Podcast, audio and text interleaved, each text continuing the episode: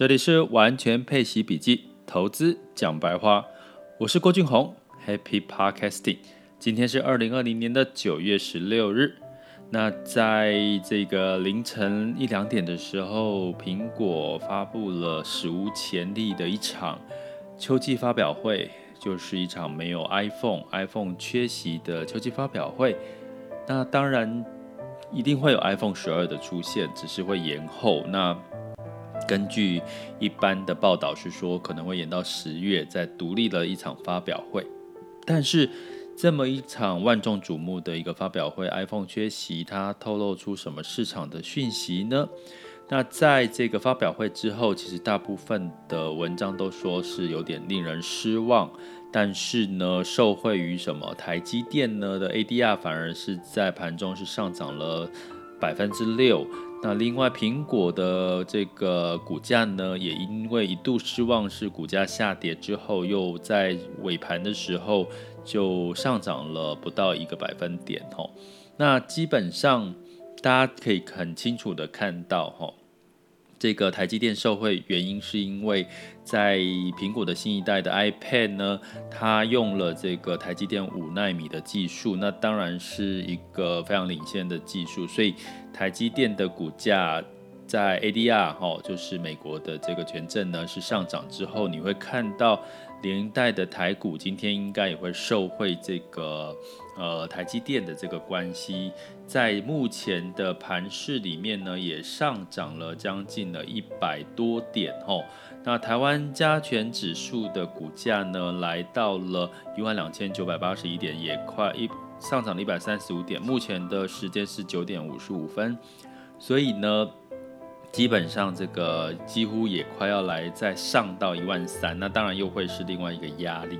那当然，其实外资持续涌入这个台币，也带动了整个台币的大幅升值，也可能会有机会让台股再次往上冲的几率。但是我们回到这个苹果的这件事情哈，少了 iPhone 里面有什么亮点呢？这次发布了 Apple Watch，还有就是 iPad。那我觉得 iPad 其实 iPad Air 的这个新机基本上已经跟 iPad Pro 其实是有点这个打对台了哈，因为它的整个功能包含这个它的 A 十四的仿生晶片。其实某种程度已经超越了 iPad Pro，因为 iPad Pro 的最新一代是 A 十二的 Z 的这个仿生晶片，所以相对来讲，它反而超越了 iPad Pro。那也有人有另外一个说法，可能在接下来很快新一代的 iPad Pro 又要发表了哈。但是我觉得这一代的 iPad Air，我也觉得是还蛮吸引我的哈，因为我从 iPad Air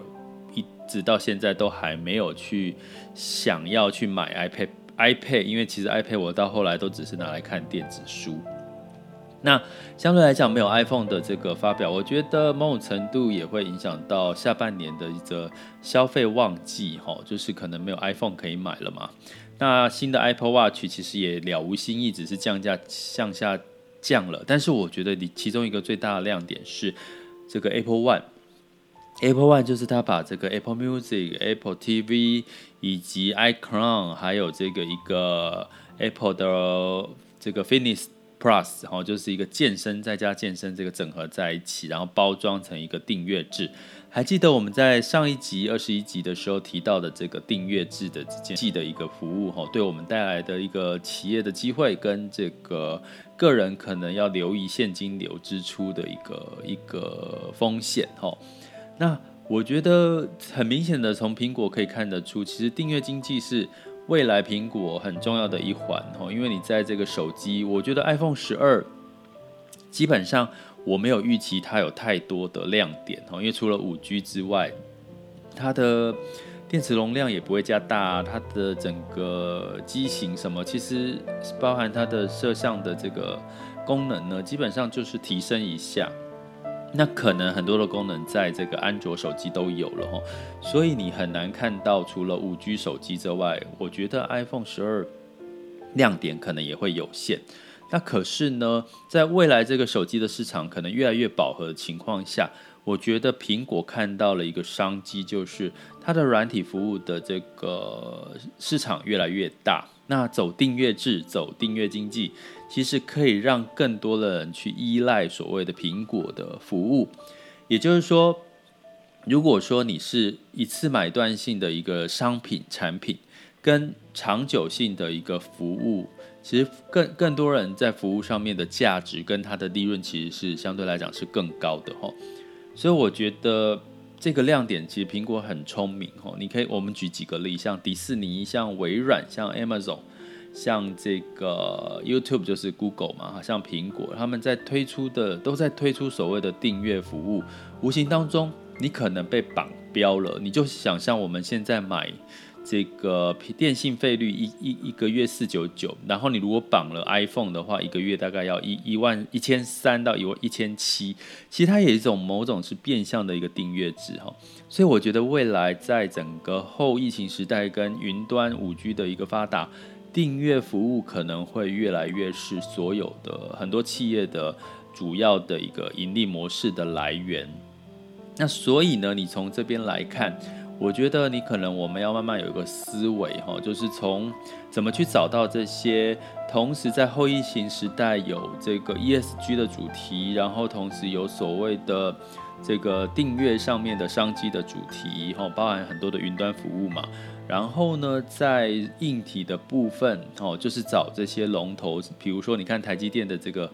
这个制程技术是很多厂商是永远是赶不上的哈，它永远在跑在。领先的龙头，苹果也是嘛，Amazon 是电商的呃全球的龙头，你就朝这样子的一个概念去看的话，你会发现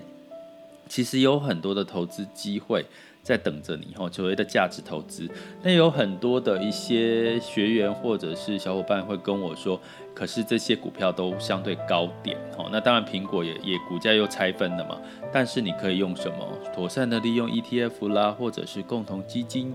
去买到这些相对持分比较高的一些标的哦，那相对来讲，我觉得在长期持有，再加上资金的加持，被动投资的这个资金的大大量的流入这些大型股票的话，其实你可以预期接下来还是会有一些可以期待的。那这些板块都在哪里？都是科技股嘛。那科技股。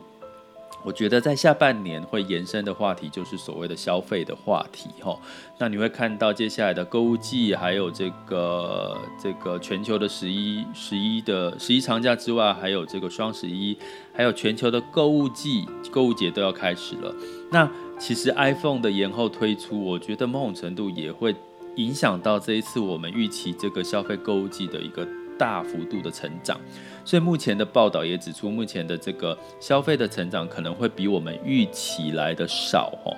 那当然，这就会打打打击到一些消费类股的一些部分。但是其实消费类股其实在近期已经开始有一些酝酿上涨了，所以你可以去关注像美国、台湾跟这个在 A 股里面的这个消费板块产业呢，基本上应该都会有一些商机可以搜寻。那原则上，我们在完全配息笔记讲的下半年的定调就是股债同重，就是除了这个债券之外，股票的这个配息的一些投资标的，其实还是我们要持续关注的重点哦。接下来进入到二零二零年九月十六日全球盘势轻松聊的单元。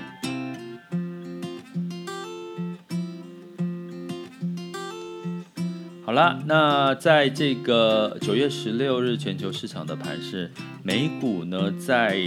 周二的时候是上涨了，那纳斯达克涨幅最多到一点二一哈。那当然，我们在寄望在周三的这个苹果发表之后，周四这个美联储在两天的这个行政策会议里面，可能会预期会有一些更多的释放性的好的政策哈，就是支持政策来来释放出来。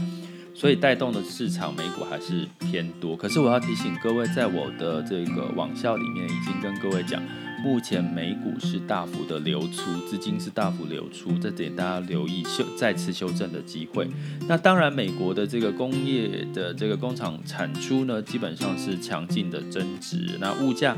稍稍的这个上涨，然后那累积的这个通膨可能慢慢在酝酿了，这也是我们要持续去留意的，因为通膨往上走，其实就有可能美国会升息的一个压力还是会出现哦。那当然，整个经济复苏是确定的。那欧股的部分受惠于这个中国的这个强劲，一样也是经济复苏、工业产出的数据。带动了这个矿产跟这个呃相关的一些销售奢侈品，像这个瑞典的 H&M 在公布之后，它的股价飙涨，好，利润反弹。那 H&M 就是我讲的 ESG 里面的其中一个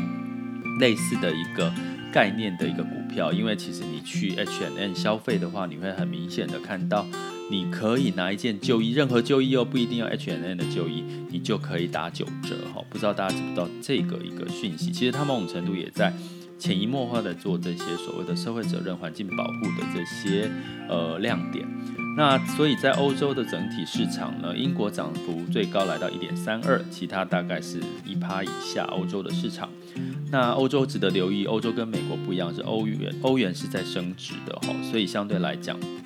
可能它还有一些汇率上面的一些利、一些收益的机会。那在雅股的部分，当然除了这个日经指数下跌，大部分的这个香港，包含 A 股跟台股都是上涨的。那我刚刚也提到了，在今天十六日，其实目前今天正在台股正在向上攻坚这个一万三千点哦。那目前是上涨了一百三十五点，差一点点。会不会再修正呢？哦，其实应该有几率啦。但是就是如果持续的修正当中，可能慢慢往上，也是一个比较健康的一个盘势的情况哈。那在能源终于回到了布兰特原油回到了四十点五三了，好，上涨两个 percent。那当然在复苏情况下，虽然需求没有旺盛，可是其实复苏已经开始让油价。维持在四十块以上，我觉得是相对安全的。那对高收益债，我提过，高收益债是有帮助的。那金价也是维持在一九六六。那当然，美元的这个变化也会影响到金价了哈。那汇市的部分，美元是指数来到九十三点一四，人民币留意强升到六点七八了哈。过去我提到六点八二，现在已经到六点七八，代表中美贸易冲突并没有对人民币这件事情带来太大的影响。那人民币升值，通常 A 股会。会呃升呃涨价的哈，A 股股市会往上走的几率会高哈，然后台股的部分也是台币也是升值哈，所以持续留意关注这三个股市，其实相对来讲应该也是接下来下半年的重点。这里是完全配息笔记，投资讲白话，我是郭俊宏，记得关注并订阅我，陪你一起理财哦。